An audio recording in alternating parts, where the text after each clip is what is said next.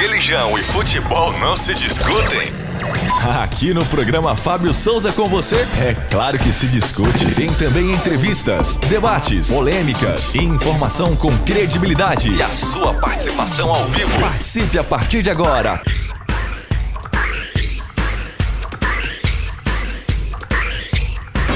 Fábio Souza.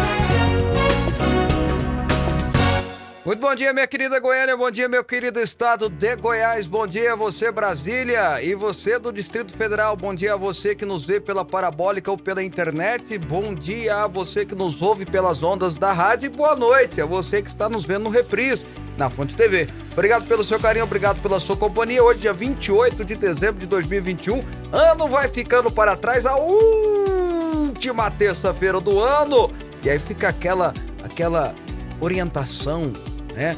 Aquela dica, aquele conselho, aquela reflexão. Viva essa semana como se fosse a última do ano. Importante essa reflexão. Bom dia, Joab.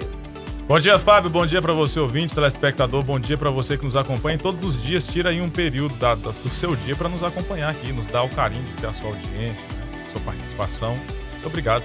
E você pode ligar e participar com a gente através do WhatsApp. É um número que você, no WhatsApp, digita o texto e a gente vai estar tá lendo aqui.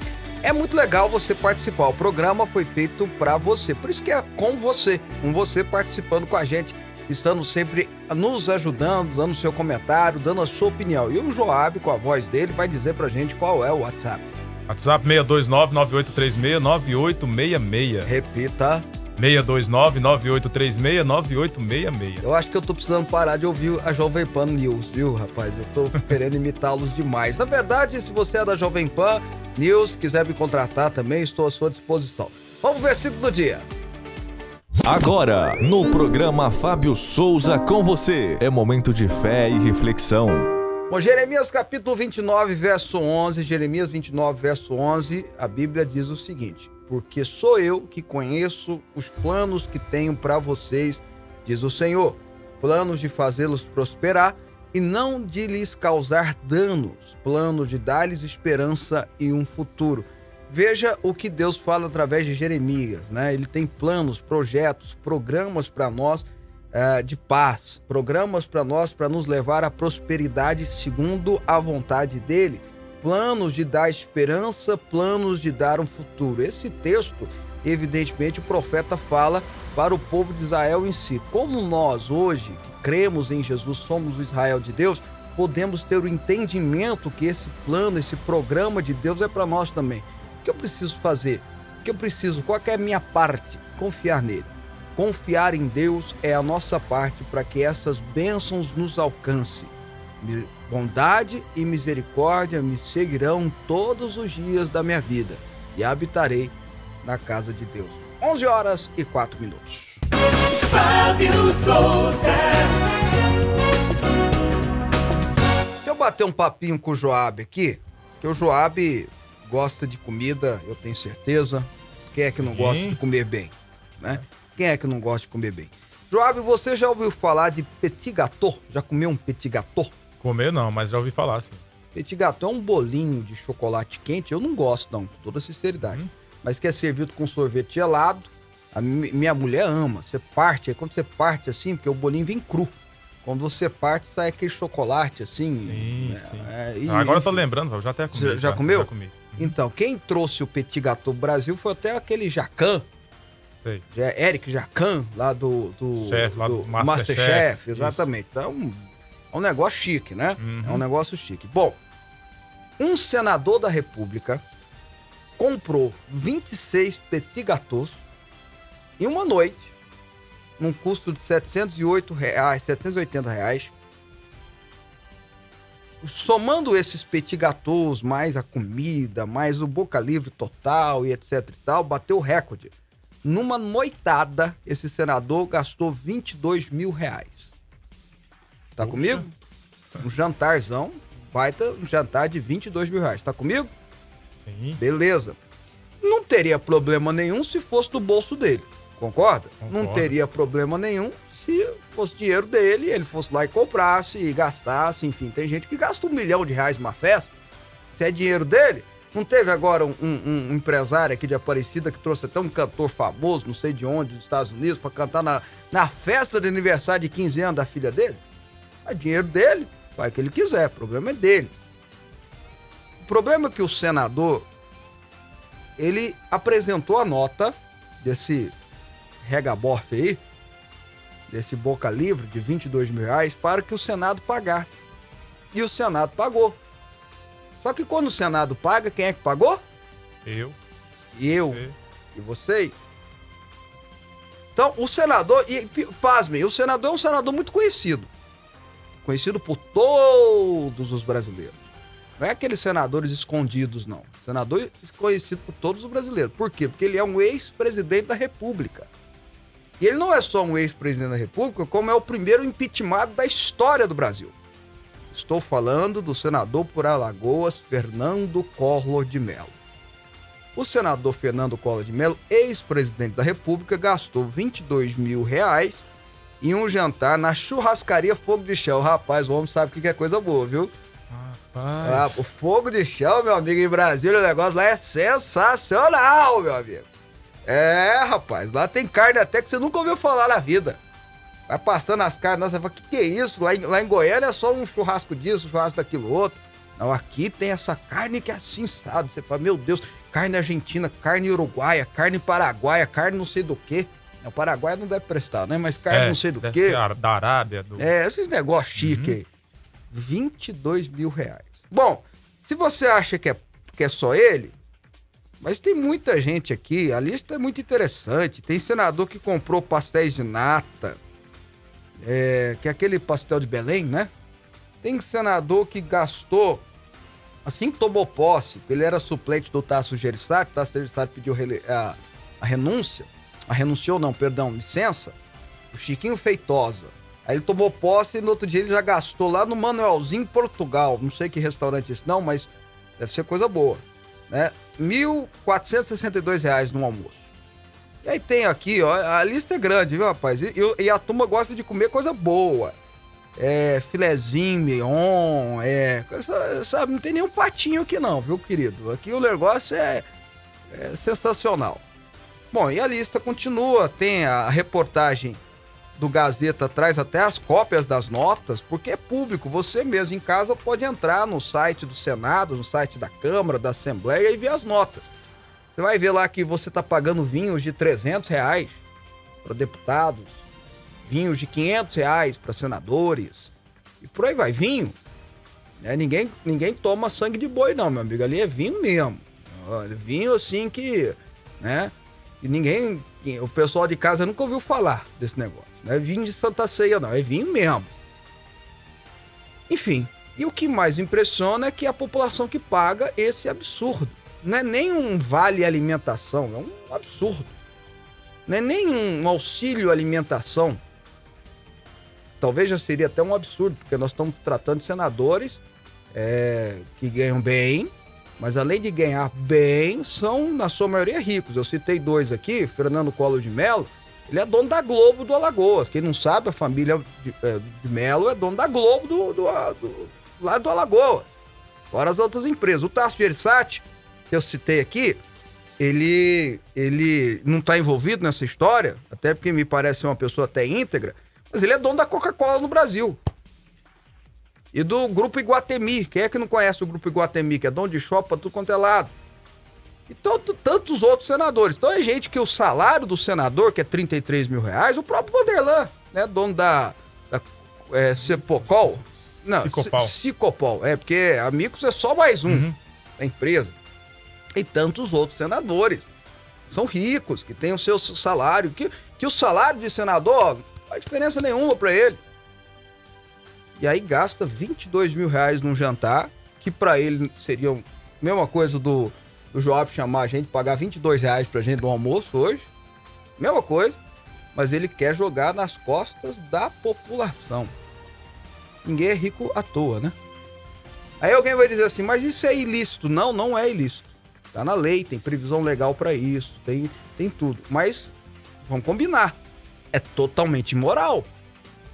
Ainda mais no momento tão difícil que o Brasil está vivenciando nos últimos dias, economicamente falando, onde as pessoas não têm. estão é, é, vendendo o almoço para comer o jantar. Não, mas aí eu vou gastar, vou comprar 26 petit gâteau. Petit gâteau.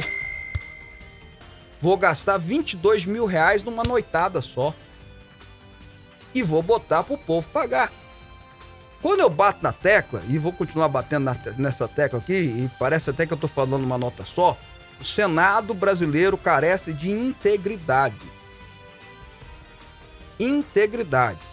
E quando eu falo de integridade, não estou falando apenas de honestidade, não estou falando apenas de licitude, porque ser lícito, ter honestidade, na minha opinião, é obrigação da pessoa. Você é obrigado a ser. Você não deve nem ganhar louros por isso. Ah, o cara é honesto. Que bom. Obrigação dele ser. Papai e mamãe me ensinou. Você tem que ser honesto na vida, meu filho. Pronto.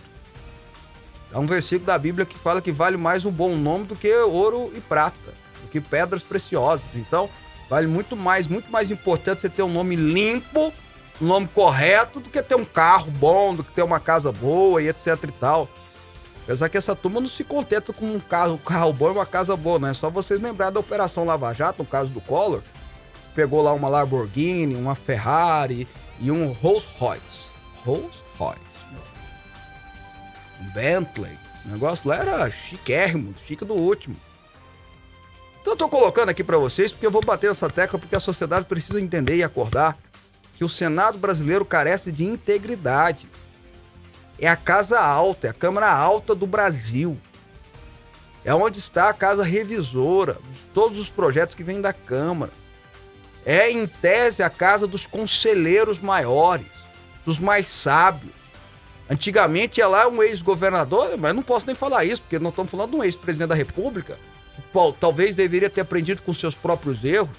E eu já conversei com ele e sei que não é burro, é uma pessoa extremamente inteligente. Só faz isso porque sabe que as pessoas não dão moral na hora de votar. Só faz isso porque sabe que as pessoas não dão moral na hora de votar. Vou repetir, eu já conversei com ele, uma pessoa extremamente inteligente e culta. Ele sabe e só faz isso porque sabe que as pessoas não dão moral na hora de votar. Porque se desse moral, ele não faria. Ele não quer perder a mamatinha de ser senador?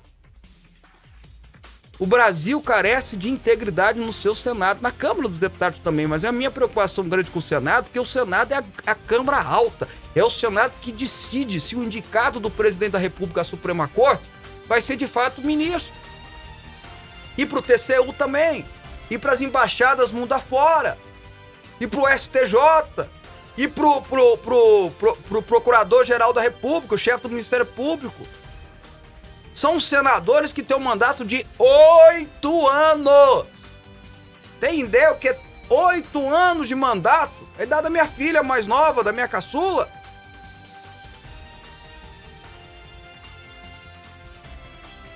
O Brasil, o Senado brasileiro carece de integridade. Senadores por inteiro. Íntegros, honestos, corretos, mas também com sabedoria, saber como agir, preocupados com aqueles dois versículos, né? Paulo diz assim: tudo me é lícito, mas nem tudo me convém. Isso é uma coisa que é lícita, porque não é crime, não vai ser preso por causa disso, mas não convém fazer. Ainda mais uma pandemia onde o povo está passando miséria. Senadores que levam outro versículo de Paulo a sério, fugir de toda a aparência do mal não é crime, não é errado, não é pecado, mas eu não vou ter aparência de, fazer, de, de parecer que está fazendo coisa errada. A mulher de César não basta apenas ser honesta, tem que parecer honesta. Aquele ditado popular que tinha na Roma antiga. E você, querido telespectador, querido ouvinte, o que fará a respeito porque está na sua mão o poder de decidir quem serão os senadores no ano que vem. Você de Brasília vai eleger um senador novo no ano que vem. Você de Goiás vai eleger um senador novo no ano que vem. E quem você vai eleger? Alguém que, por mais que seja milionário, ainda gasta 22 mil reais no jantar e joga pra gente pagar? ou alguém que vai levar a sério de fato o trabalho de senador da República, da casa de Rui Barbosa, passou tanta gente importante e séria lá, Nereu Ramos, próprio Íris Rezende, Juscelino Kubitschek foi senador da República. Senador da República, você sabe por qual estado, Joab? Ô, Joab. Minas. Minas. E você, você sabe, Welder? Qual, qual estado que Juscelino Kubitschek foi senador da República? Você não sabe. Você chutou Minas porque ele é mineiro, foi Isso. governador de Minas. Tá? E você? Hã? Rio de Janeiro. Juscelino Kubitschek foi senador por Goiás. O Goiás. Foi eleito senador, depois ele foi caçado pela Revolução de 64, mas eleito senador depois da sua presidência pelo estado de Goiás tantos outros nomes que passaram pelo Senado e agora a gente tem que se sujeitar a esse tipo de senador que compra petit gâteau. Ver aqui. 22 mil reais. É, não, 26 petit gâteau, meu amigo. Petit gâteau. E já joga pro povo pagar. 11 horas e 16 minutos. Programa Fábio Souza com você. Aqui a nossa polêmica é organizada. Olha aqui, os comentários já começaram aqui. Vamos lá então. Ah, o Matheus. Matheus, só isso. Não gosto do Lula e do Bolsonaro. São dois bandidos que gostam de enganar o povo brasileiro. Ok, tá bom, registrado aí. Ah, mas assim, só um detalhezinho. Só um detalhezinho simples, tá, Matheus? Eu não sei, eu não sei a cara dele aqui, deixa eu ver. Eu não sei se ele já tem 16 anos. Às vezes essas fotos também enganam, né, ô, Joab? É, engana. Ele Você mudou já viu aqui, ó. as fotos do Joab no Instagram? Parece que ele tem 25 anos, meu amigo. É, o negócio ali é diferente. Bom, Matheus, se você já ti- tiver 16 anos, você vai votar o ano que vem. Ou 18, você vai ser obrigado. E não tem jeito não? Segundo tudo, você vai ter que escolher entre um ou outro, tá? Bom, a Valdineide Brito no setor central. O que eu acho engraçado é que para pagar essas regalias, nós somos patrões deles. Porque tudo isso é pago com o nosso dinheiro. Mas na hora de trabalhar para o povo e reconhecer que eles são funcionários do povo, a coisa muda totalmente. Precisa mudar muita coisa, tá bom. O Divino, lá de Brasília, tá dizendo assim: o senador vale por sete deputados. É, pode ser, verdade, você tem razão. Tá registrada aqui a opinião, você pode mandar aqui pelo seu WhatsApp, tá bom? Manda pelo número do WhatsApp, olha só, mais uma participação aqui. Depois você fala, Liliane, um absurdo, já pagamos o salário do senador, é, de ex-presidente, realmente é imoral. Ah, é, no caso dele ainda tem, é verdade, ainda tem assessores pagos pela presidência da República, porque ele é um ex-presidente da República. Interessante isso, né? Meu você Deus. sabia, Joab, que você financia a segurança da Dilma, assessores da Dilma? Segurança até que eu entendo, sabe? Porque foi chefe de Estado. A pessoa foi chefe de Estado, pode ter segredos, né? É, enfim, eu entendo. Mas aí você pagar secretária particular, você pagar assessor, você pagar motorista, vai- não dá. A gente Que isso, paga. gente? a gente não paga só pra Dilma. Vamos. A gente, a gente- é, exatamente, até morrer. A gente paga pra Dilma, a gente paga pro Collor, a gente paga pro Sarney, a gente paga pro Fernando Henrique Cardoso, a gente paga pro Michel Temer. É, meu amigo, e pro Lula. Por isso que o Brasil não vai pra frente, velho. Tô entendendo. ah, se só fosse por isso, tava bom, viu, João? A gente resolvia rápido, né? Nossa. Bom, o Antônio Rodrigues de Samambaia Suez, a escravidão nos dias atuais assumiu formas mais requintadas. Pretos e brancos estão acorrentados pelo poder econômico. É, tá bom, tá registrado. Chega atrasado. Qual foi o senador? Do Petit Gâteau e dos 22 mil reais foi o Collor, exatamente. Bom dia, Fábio. Maria do Socorro, falando. Ok, infelizmente é vergonhoso cer- ah, certos políticos aqui mesmo em Goiás. O cais estão cheios de gente doente dias e noites sem atendimento. Uma vergonha. É, e a gripe, essa gripe forte que tá vindo aí, junto ao Omicron e não sei o que, parará. Dengue, a dengue tá atacando terrivelmente. Povo está às mínguas dos cais, dos postos de saúde, nos hospitais. Mas tem gente comendo gâteau, pago pelo povo. Que lindo, né, rapaz? Cria vergonha na cara, seu colo. Pelo amor de Deus. Vê lá se o pessoal de Alagoas não, não receberia isso em cesta básica, né, Fábio? De uma forma fácil. Meu né? amigo, meu amigo. Já que é legal o dinheiro, já que Ó, pode gastar. Quando eu era deputado federal, tinha, te- teve esse questionamento de dinheiro e tal e tal. Sim. Mas havia um auxílio alimentação que era pago para os funcionários. Até hoje é pago.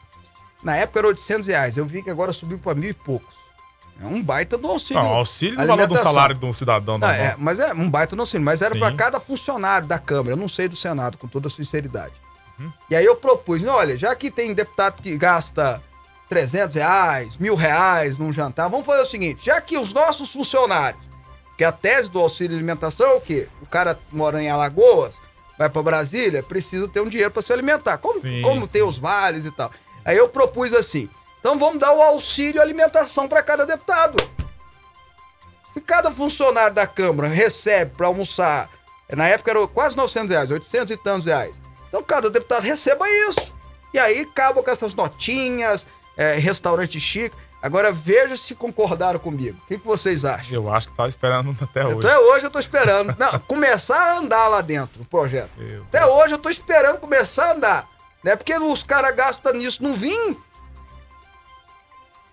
Agora, repito, gente, repito, ser rico não é crime. Ser rico não é pecado. O cara, se gastar isso com o dinheiro dele, o problema é Bom dele. pro, pro- quem vai vender, né? É, bom pro Tá restaurante. Colaborando, Porque, colaborando ainda com o Brasil É, também. bom que o dono do restaurante ganhou 20 mil reais numa Isso, boa sacada. noite. Mas, ó, faz diferença nenhuma. Vocês estão entendendo? Se é do dinheiro dele, se é do bolso dele. Eu, se eu tivesse esse dinheiro pra gastar, não gastaria no almoço pra tantas pessoas, com toda sinceridade. Mas, enfim. Até porque eu comprar uma carne lá em casa, assava, o negócio ia ficar até melhor. Né? Então, enfim. Mas. Ser rico não é crime, não é pecado. Agora, pegar isso, gastar isso e botar na conta nossa, aí não, meu amigo. Aí, aí é absurdo. Aí é falta de integridade muito grande. Vamos lá. O ministro Bruno Dantas, do TCU, Tribunal de Contas da União, determinou ao CNJ, o Conselho Nacional de Justiça, e a Alvarez e Marçal, administradora judicial da Aldebrecht, que forneçam documentos sobre o rompimento do vínculo entre o ex-juiz e pré-candidato à presidência, Sérgio Moro, e a empresa de consultoria. Em despacho emitido em 17 de dezembro, Dantas exigiu que o CNJ, Corregedorias de Tribunais de Justiça e Alvarez e, e Marçal encaminhe informações acerca do número de processos de recuperação judicial em que empresas do grupo Alvarez e Marçal atuam ou atuaram na qualidade de administradora judicial desde o ano 2013. A empresa de consultoria, o tribunal também determinou o envio da documentação relativa ao rompimento do vínculo de prestação de serviços com o ex-juiz Sérgio Moro, incluindo datas das transações e valores envolvidos. A determinação atende a um pedido do Ministério Público em conjunto com o próprio TCU. Os pedidos fazem parte de uma investigação que apura se houve conflito de interesses em um contrato entre o ex-juiz da Lava Jato e a consultoria norte-americana. Moro ocupava o cargo de sócio-diretor da empresa desde novembro de 2020, atuando na área de disputas e investigações. No começo deste ano, o ministro do TCU já havia classificado fatos envolvendo a relação entre a empresa norte-americana e Moro como gravíssimos. O ex-juiz tem informações privilegiadas do grupo Odebrecht, além de ter proferido decisões e orientado acordos de leniência da construtora enquanto atuou na Lava Jato. Bom, qual que é o problema? O Sérgio Moro, ele participou dessa empresa depois que ele deixou de ser juiz e depois que ele deixou de ser ministro da Justiça. Ele deixou de ser juiz para ser ministro da Justiça. O ministro da Justiça ficou desempregado, assinou um contrato com essa turma, foi morar nos Estados Unidos e aí foi trabalhar para essa empresa que é uma grande empresa de advocacia e que vai atrás de, de recursos de fora, enfim. Ah, é contratada para governos para fazer investigações, para buscar é, dinheiros desviados. É uma empresa que faz um bom trabalho, uma mega de uma estrutura internacional. O Moro foi trabalhar lá, eles levaram ele por causa do nome, o nome Sérgio Moro é conhecido no, no, no mundo todo. O que o TCU está querendo investigar? A Odebrecht tem contrato com essa empresa. E essa empresa é usada, essa empresa de advocacia é usada para fazer os acordos de leniência com o governo. Como que um juiz pode ser aquele que julga e ele vai ter informações sobre processos e tudo mais e ser a pessoa que vai negociar acordos de leniência? Não pode. Não pode. E aí o TCU tá querendo investigar, tá querendo saber se vai o que foi isso e tudo mais. Eu acho que é mais um ato de perseguição, não vejo que houve uma ilicitude aí. Entretanto, Sérgio Moro está descobrindo uma regra básica da política brasileira. Sérgio Moro está aprendendo uma regra básica da política brasileira. Que ser política agora aguenta, meu amigo. Não sabe brincar, não desce pro play. Já ouviu esse ditado popular? Então a regra básica é a seguinte: o jogo é bruto. O jogo é bruto. Quis entrar agora, meu amigo, vão vir para cima de você. E quem tem telhado de vidro acaba tendo telhado quebrado. Se ele não tiver telhado de vidro, tá tudo bem.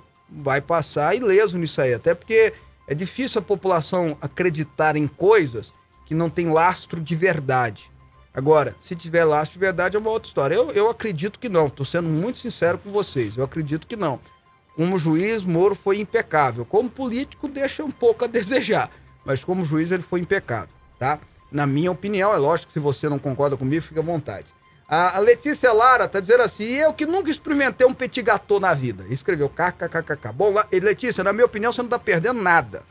Tá? Mas a minha esposa gosta. Então, às vezes, né? Você vai gostar também, não sei. Bom, uh, 61 aqui, mais uma participação do Geraldo. A paz, a paz para você, Geraldo.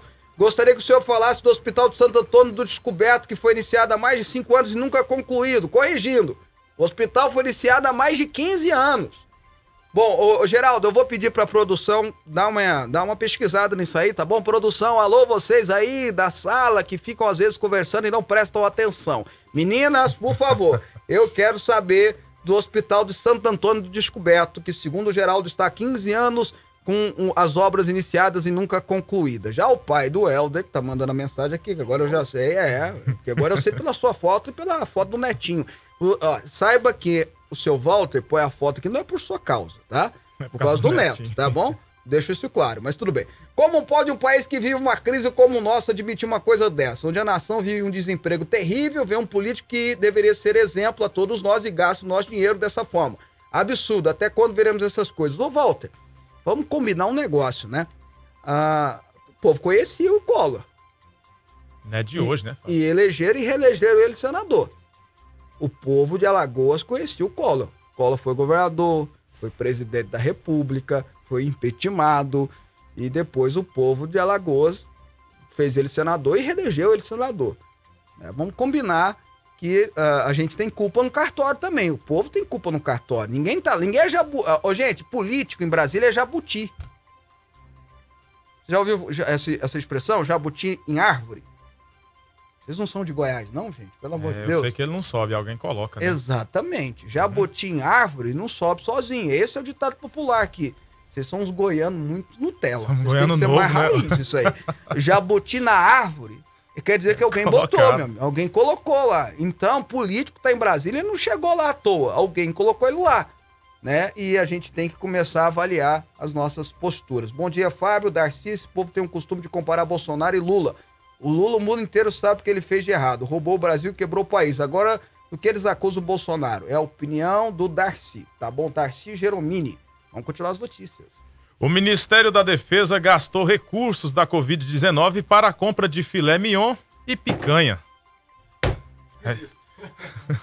Segundo a auditoria do Tribunal de Contas da União, o levantamento aponta cerca de 535 mil reais foram usados em itens considerados de luxo. O levantamento sigiloso feito pela Secretaria de Controle Externo de Aquisições Logísticas, CELOG, foi obtido pela Folha de São Paulo. Segundo a publicação, a auditoria foi aberta para investigar supostas irregularidades na aquisição de gêneros alimentícios desde 2017. Durante o andamento, chamaram a atenção dos técnicos os gastos das Forças Armadas durante a pandemia em 2020. Em nota, a assessoria de imprensa da Defesa afirmou que as atividades do Exército, Marinha e Aeronáutica foram mantidas na pandemia. De acordo com o órgão, isso inclui alimentação. A auditoria aponta que, dentre os órgãos superiores dos três poderes, a defesa foi o que mais gastou recursos para a compra de itens considerados não essenciais, como bacalhau, salmão, camarão e bebidas alcoólicas. Esse povo gosta de beber, né? É, eles estão pensando que não escapar, né, na é, pandemia. É. Parte do dinheiro usado para a compra dos itens não essenciais, a exemplo de filé mignon e picanha, foi obtida da ação orçamentária 21C0, né? Enfrentamento da emergência de saúde pública de importância internacional decorrente do coronavírus. Ainda conforme a publicação, a rúbrica foi criada em 2020 para custear políticas públicas de saúde de combate à Covid-19. Uhum. O tribunal afirma que o Estatuto dos Militares prevê que a alimentação, por, por meio do fornecimento de refeições, é direito dos militares em atividade. Contudo, o corte lembra. A corte, a, corte. a corte, a corte lembra que, diante da realidade brasileira, não parece razoável alocar os escassos recursos públicos na compra de itens não essenciais especialmente durante a crise sanitária, econômica e social pela qual o país está passando decorrente da pandemia. A corte lembra.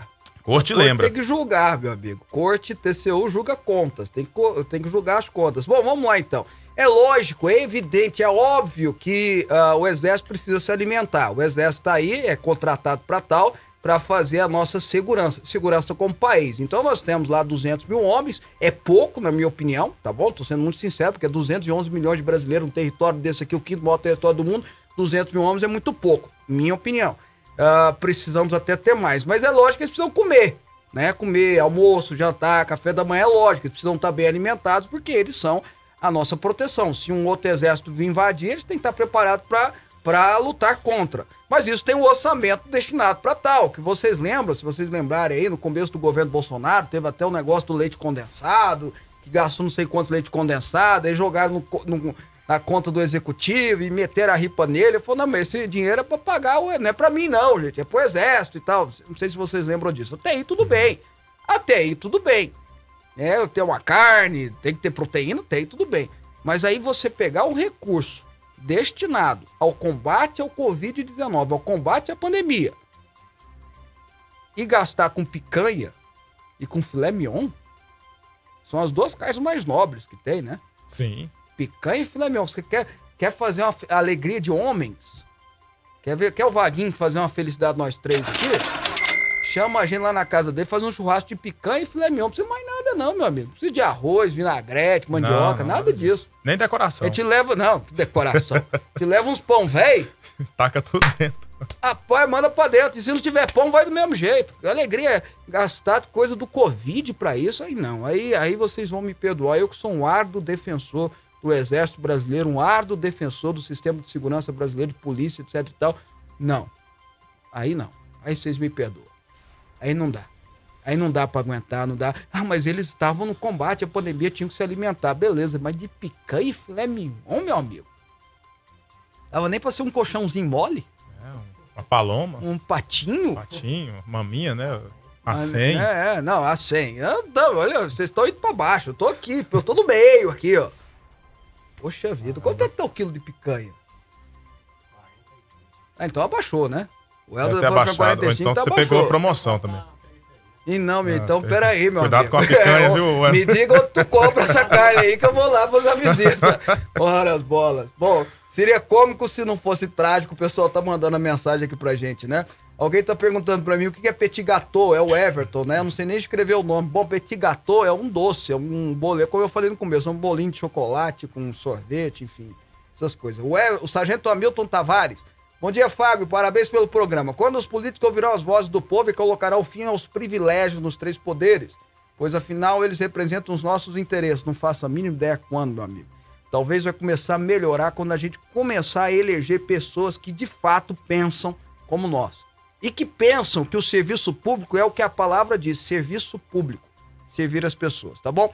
Bom, depois do intervalo nós vamos conversar com o senador Wellington Fagundes, ele que é do PL de Mato Grosso. Vamos falar sobre política com ele, sobre o que está acontecendo no Senado Federal, sobre o Congresso Nacional, enfim. E vamos falar, evidentemente, sobre eleições no ano que vem, já que ele é do PL, partido que agora tem o presidente da República que vai para a reeleição. Em um minutinho a gente volta. Entrevista, política, futebol, Fábio Souza. Você está ouvindo Rádio Aliança M1090 e Fonte FM Digital. Para que toda criança possa ir à escola, o governo federal, por meio do Ministério da Educação, possui o programa Caminho da Escola, que facilita a aquisição de veículos de transporte escolar para estados e municípios de todo o país com opções tanto para áreas urbanas como para áreas rurais de difícil acesso. Veículos modernos, seguros, com acessibilidade e até tração 4x4 quando necessário, que ajudam a diminuir a evasão escolar e a dar um futuro melhor a milhões de crianças e adolescentes brasileiros. Secretários de Educação, Saibam como atualizar suas documentações para participar do programa e solicitar veículos para o seu estado ou município em gov.br/fnde. Ministério da Educação, Governo Federal, Pátria Amada, Brasil. Bom dia, FM. Precisa de uma leitura envolvente capaz de transformar a sua mentalidade e colocar a sua vida no rumo certo? Então não perca tempo e adquira o livro Na Vertical 11 Pilares para o Sucesso, do Bispo Fábio Souza, publicado pela editora Quatro Ventos. Disponível em todas as livrarias. Na Vertical, a direção que você procura. Informações: 62 3541 7800. Rádio Aliança M1090 e Fonte FM Digital. Pensão em dobro para você.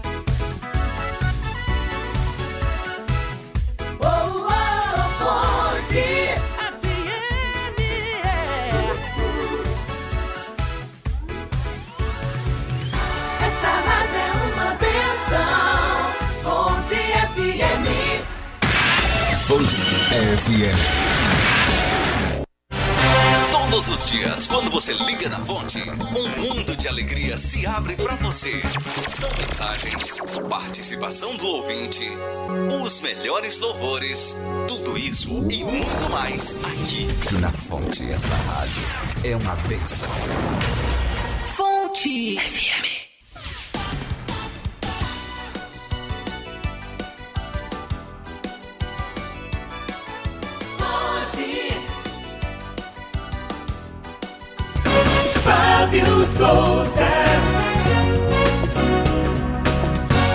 Bom, de volta com o programa Fábio Souza com você, ao vivo aqui pela Fonte TV para todo o estado de Goiás e também para o Distrito Federal, pela parabólica para o resto do Brasil e pela internet da mesma forma e pelas ondas da rádio AM, FM online. É um prazer imenso estar com você mais uma vez, faltando pouquinhos dias para 2022. Venha 2022 e seja abençoado pelo amor de Deus.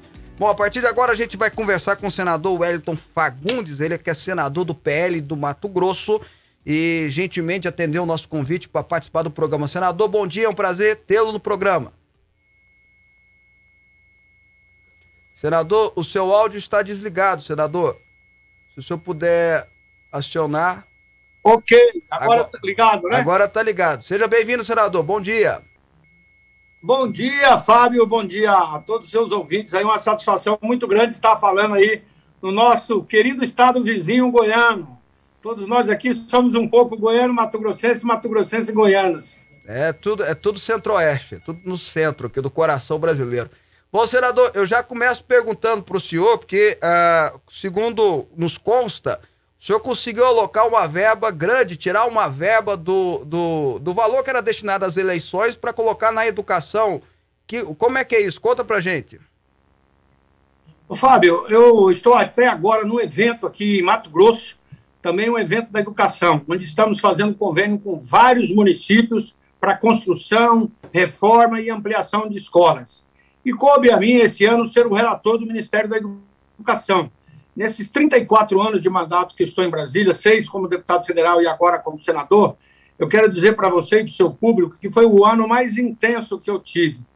Já fui relator de várias outras áreas, mas principalmente por alguns projetos e principalmente por esse projeto que trata de relatar o orçamento no pós-pandemia. Né? Então, a nossa grande preocupação era exatamente buscar recursos para ampliar os recursos do Ministério da Educação, fazer um orçamento conectado com a ciência e a tecnologia. E, dentre tantos ela, deles, nós propusemos realmente tirar um bilhão do fundo eleitoral e depois conseguimos, com outras fontes, ampliar o orçamento em 2,5 bilhões de reais a mais para a educação. O que nós, qual é o nosso objetivo? O que nós precisamos né, é recuperar o tempo perdido. Afinal de contas, dois anos das nossas crianças praticamente fora da sala de aula.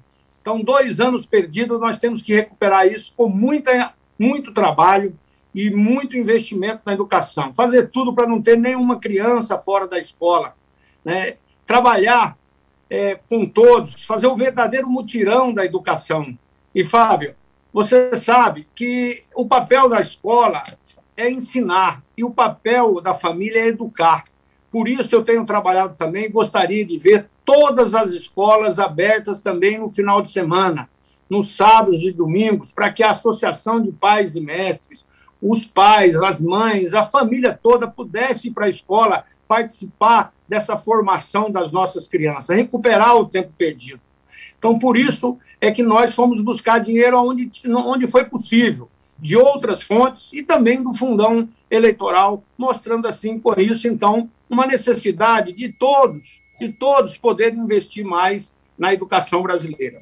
É, o grande desafio do Brasil, senador, é sem dúvida nenhuma a educação, ainda mais nessa época pós-pandêmica, né? Já posso colocar assim, em que as crianças não tiveram acesso à educação. Se eu vejo, né, que segundo dados do próprio Ministério, 4 milhões de crianças não tiveram nenhum tipo de aula ano passado, por causa que não tinha acesso à internet, não tinha, não tinha nada, né? Não tinha celular, não tinha computador e nem acesso à internet. Foi também uma preocupação do senhor e, do, e da comissão do, do orçamento? Olha, eu quero primeiro fazer justiça à nossa senadora Rose de Freitas, que é presidente da comissão, e também o relator geral Hugo Leal. É, dois grandes companheiros que me ajudou muito a buscar essas fontes de recursos. E aí, olha, nós priorizamos sim. Primeiro, recurso para que as nossas universidades pudessem, possam agora o ano que vem fazer concurso e contratar professores, é, porque já está dois anos represado também. Então, o fato desses, desses professores que aposentaram, é, aqueles que morreram não poder substituir, provavelmente não teria como que as nossas universidades voltassem a, fun a funcionar. E quando eu disse é, um, fazer um orçamento conectado à ciência e tecnologia, representa também preparar os nossos professores. Então, além dessa área, também colocamos recursos de forma suficiente para as bolsas, para as bolsas de estudo dos nossos alunos, para pós-graduação, graduação, enfim, para permitir com que também os nossos jovens tenham condições de fazer cursos de especialização, doutorados, para preparar mais também a nossa universidade. Outra área que investimos de forma bem expressiva, Fábio, foi na, no ensino profissionalizante, porque a retomada da economia ela se dará exatamente com a oportunidade, conectando a educação com a formação e principalmente formação profissional é extremamente importante.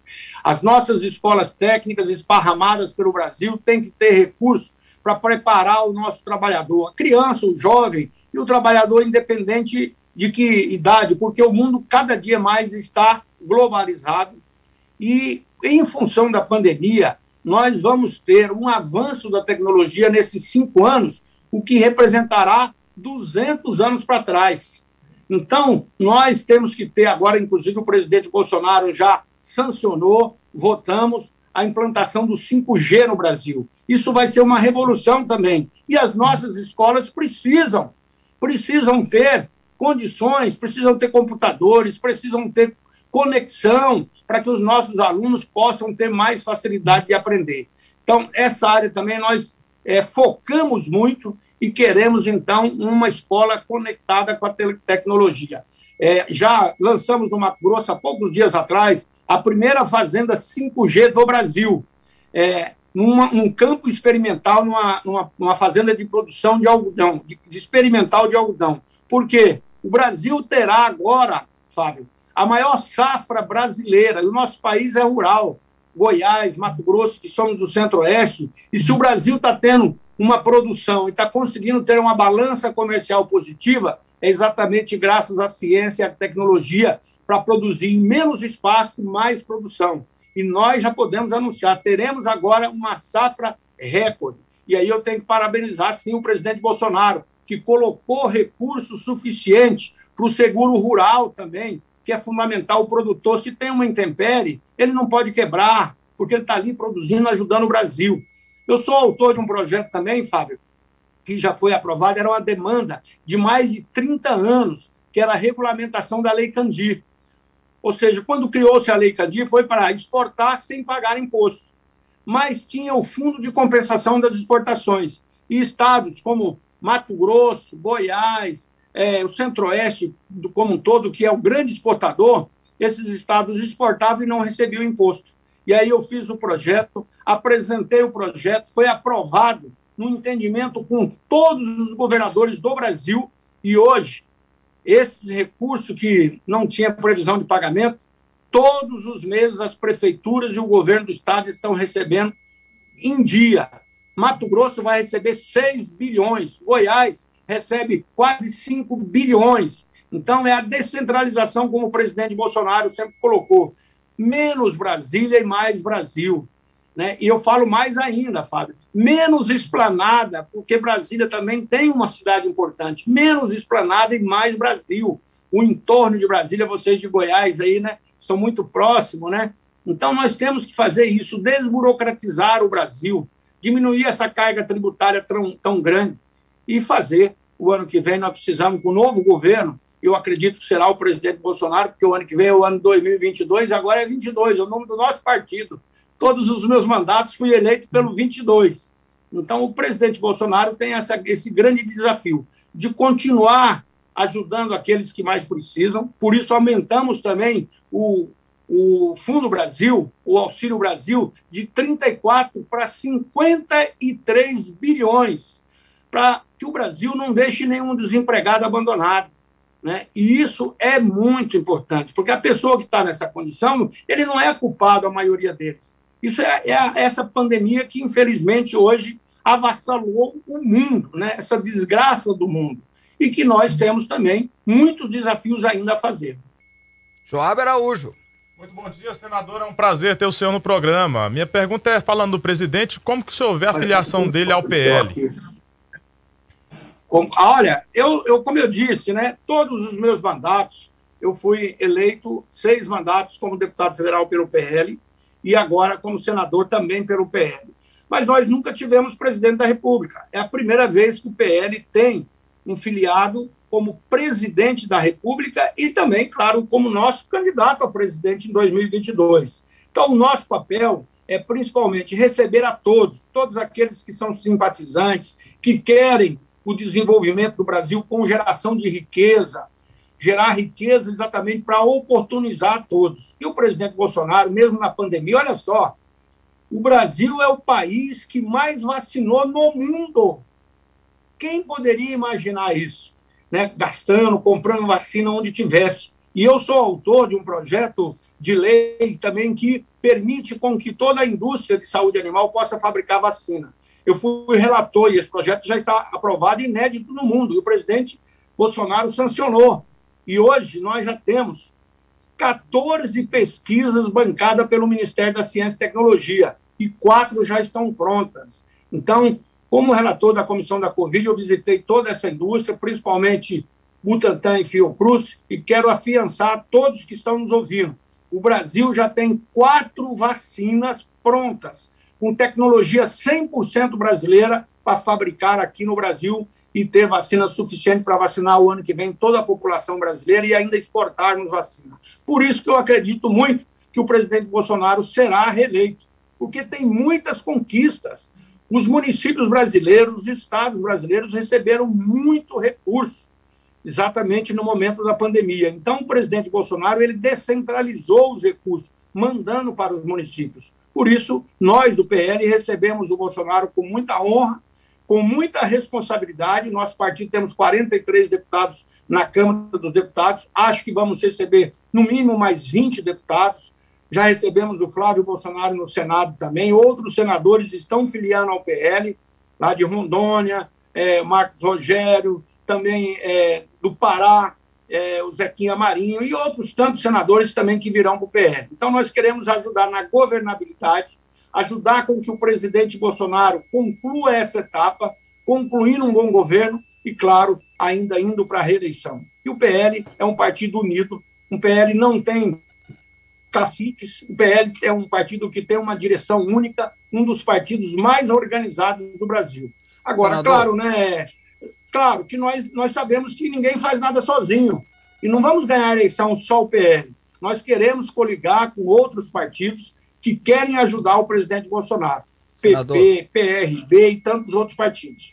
Senador, ah, uma última pergunta, né? O senhor deve ser candidato à reeleição, eu estava até pesquisando aqui que o senhor está muito bem nas pesquisas, Eu pergunto ao senhor, porque tem uma, uma, uma fala do ex-senador e hoje deputado é, federal José Medeiros, dizendo que não, que o PL vai, que, que o Bolsonaro vai apoiar ele para Senado. Como é que o senhor vai resolver essa, essa balbúrdia aí? Eu fui candidato a governador na eleição passada. O Medeiros é da minha cidade, né? Ele foi eleito comigo. Então nós temos uma boa relação. Eu tenho eu conversei com o Medeiros na semana passada. Eu acho que pelo projeto maior a gente tem que sentar e nos encontrarmos e encontrar o melhor caminho. Então, o projeto menor não pode ser é, sobrepor o projeto maior que é do presidente Bolsonaro. Então, primeiro é tratar daqui, de que melhor forma nós vamos estar no Mato Grosso e no Brasil também, ajudando o presidente Bolsonaro na sua eleição. Mato Grosso é o estado que ele tem a melhor performance, a maior, maior intenção de voto, chegando a 70%. Então, nós temos obrigação de montar um palanque, uma coligação, uma aliança que seja para fortalecer o presidente Bolsonaro. Então, é isso que nós vamos trabalhar. É um, e tenho certeza, claro, eu não estou tomando lugar de ninguém. Eu, a reeleição é, na, é natural, como vejo a reeleição do presidente Bolsonaro como natural. Mas estou, estarei aberto para conversar com todos. Ok, senador, obrigado pela participação. Foi um prazer recebê-lo no programa. Bom dia ao senhor e bom, feliz ano novo, né? Feliz ano novo, Fábio, ao Joab e a todos que nos ouvem nesse momento e nos assistem também. Olha, eu sou um homem que tenho fé, tenho esperança, acredito é, e sei que com a família, acima de tudo, com a valorização da família, inclusive a, ministra Damares lançou o programa Família Fortes. Então é isso que a gente precisa fazer. Com a família forte, acreditando em Deus e valorizando a pátria, nós vamos construir uma das melhores nações. O Brasil é um dos melhores países para se viver. Agora, não pode acontecer como a gente viu, pessoas irem lá na COP26 para falar mal do Brasil. Não, vamos falar bem do nosso país, vamos falar dos nossos potenciais, daquilo que o Brasil faz e pode fazer em produção.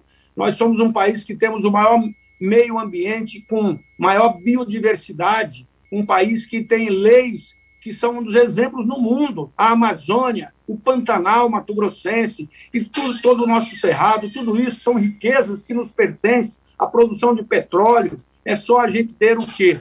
Valorização, ser mais patriota, gostar um pouco mais do amigo, do vizinho e principalmente do nosso país. Um grande abraço a você, felicidade a todos aí. E olha, um ano de 2022 com muito vitórias em 2022.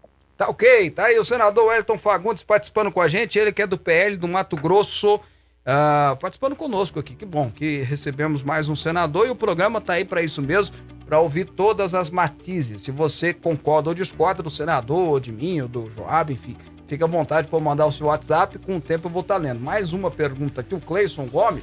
Bom dia, Fábio, por que o Hospital Público Veterinário de Goiânia não funciona? Virou cabide de emprego e campanha eleitoral do, do ex-prefeito Iris Rezende. Bom, não sei. Vou pedir para a produção também correr atrás. A produção já mandou para mim aqui, viu, Joab? As meninas ficaram meio bravas comigo. Eu brinquei com vocês, meninas. Vocês são as melhores produtoras que existem no mundo. Não tem igual a vocês. Vocês estão de parabéns. Vocês sabem que eu amo vocês. Para com isso. Bom, enfim. Mas elas já mandaram que já estão olhando sobre o hospital. Santo Antônio do Descoberto. Santo Antônio Descoberto. Estão chegando aí a respostinha. O gerente vai responder pra gente. A gente fala, se o gerente lá da obra não quiser responder, a gente fala também. Aqui a gente fala tudo que vocês quiserem, tá bom? Ah, uma participação lá de Brasília aqui, e aí depois nós vamos dar a notícia lá da Bahia, né? Que o negócio tá feio lá, viu? O Rony, acho um absurdo alguém afirmar que o presidente seja bandido, sendo que ele é a própria vítima desses. Bicho. Ademais, não existe nenhuma condenação contra ele, só narrativa para desestabilizar o único governo que está lutando contra a ditadura comunista e globalista. Se esse governo cair, vocês verão que é perder a liberdade. Todos os críticos serão calados. Tá bom. Tá registrado aqui a opinião do Rony.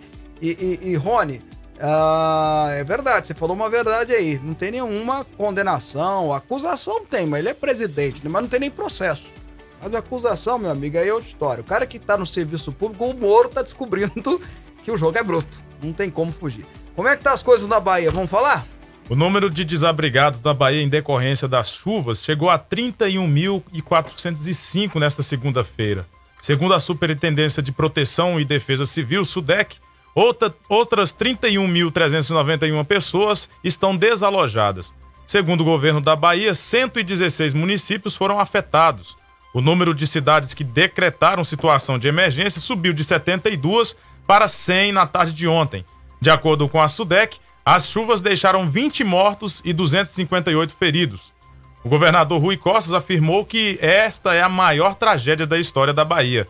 Segundo o Instituto Nacional de Meteorologia, a previsão ainda indica acumulados de chuvas significativos em áreas do sul da Bahia, no norte de Minas Gerais e do Espírito Santo até a noite de hoje. É, olha, a, bom, põe aquela última cena lá, porque ela, olha só, olha o jeito que a, as forças de segurança estão tirando as pessoas de cima dos seus telhados lá. Que de fato os rios subiram de uma forma extraordinária. Eu tô vendo aqui, eu até pesquisei, né? O furacão Katrina foi uma tragédia terrível que aconteceu em New Orleans, ou Nova Orleans, lá no estado do, dos Estados Unidos. É, deixou mais de mil pessoas mortas, né? Enfim, foi, foi terrível o que aconteceu. Quase, quase duas mil pessoas, para corrigir aqui. E era cenas iguais essa, né? De água entrando na casa, derrubando, enfim. Até agora, 20 mortos. Infelizmente, esse número deve subir. A gente torce para que não, mas é uma análise crítica que eu faço. E os Estados Unidos repensou. Repensou, gastou grana, repensou. E hoje, Nova Orleans pode até, e eu tenho notícia disso, né? O Katrina passou, eu, tá, eu tava nos Estados Unidos quando o Katrina passou. Eu tava lá, eu acompanhei de lá. E, e foi em 2005 isso, né? E o, o, furacão Katrina ensinou os Estados Unidos a construir barragens, a construir mecanismos, a tirar pessoas de lugares inapropriados para morar, enfim. Ah, se nós não resolver, agora nós temos que cuidar das pessoas que são, são 30 mil desabrigados. E deve crescer mais, porque a notícia é que pode ter mais tempestades hoje de chuva, enfim é, cuidado dos feridos, cuidar das pessoas que perderam tudo. Muita gente perdeu tudo. As cenas foram muito claras, a água tomou tudo. É, muita gente perdeu tudo. Enfim, cuidar dessas pessoas, mas depois o Brasil precisa começar a pensar em ter condições e estruturas para combater esse tipo de, de, de força da natureza. Né? Não é culpa de governante, não é culpa nem do Bolsonaro nem do Rui Costa governador do PT e o Bolsonaro do, do PSL. A culpa é da chuva. Não, do PSL não, do PL, PL agora. Da chuva. A culpa é da chuva. Agora, existem uma somatória de problemáticas que ao longo do tempo foram feitas por governantes que chegaram onde nós chegamos. Primeiro, as construções de forma irregulares, as pessoas morando em lugares inapropriadas, uh, e, enfim, falta de infraestrutura necessária, a, a, desconstrução natural né, da natureza, que a gente sabe né, que onde tem terra absorve a chuva. Quando você tipo, põe concreto, não absorve. Né? O concreto vira aquele piscinão. Né?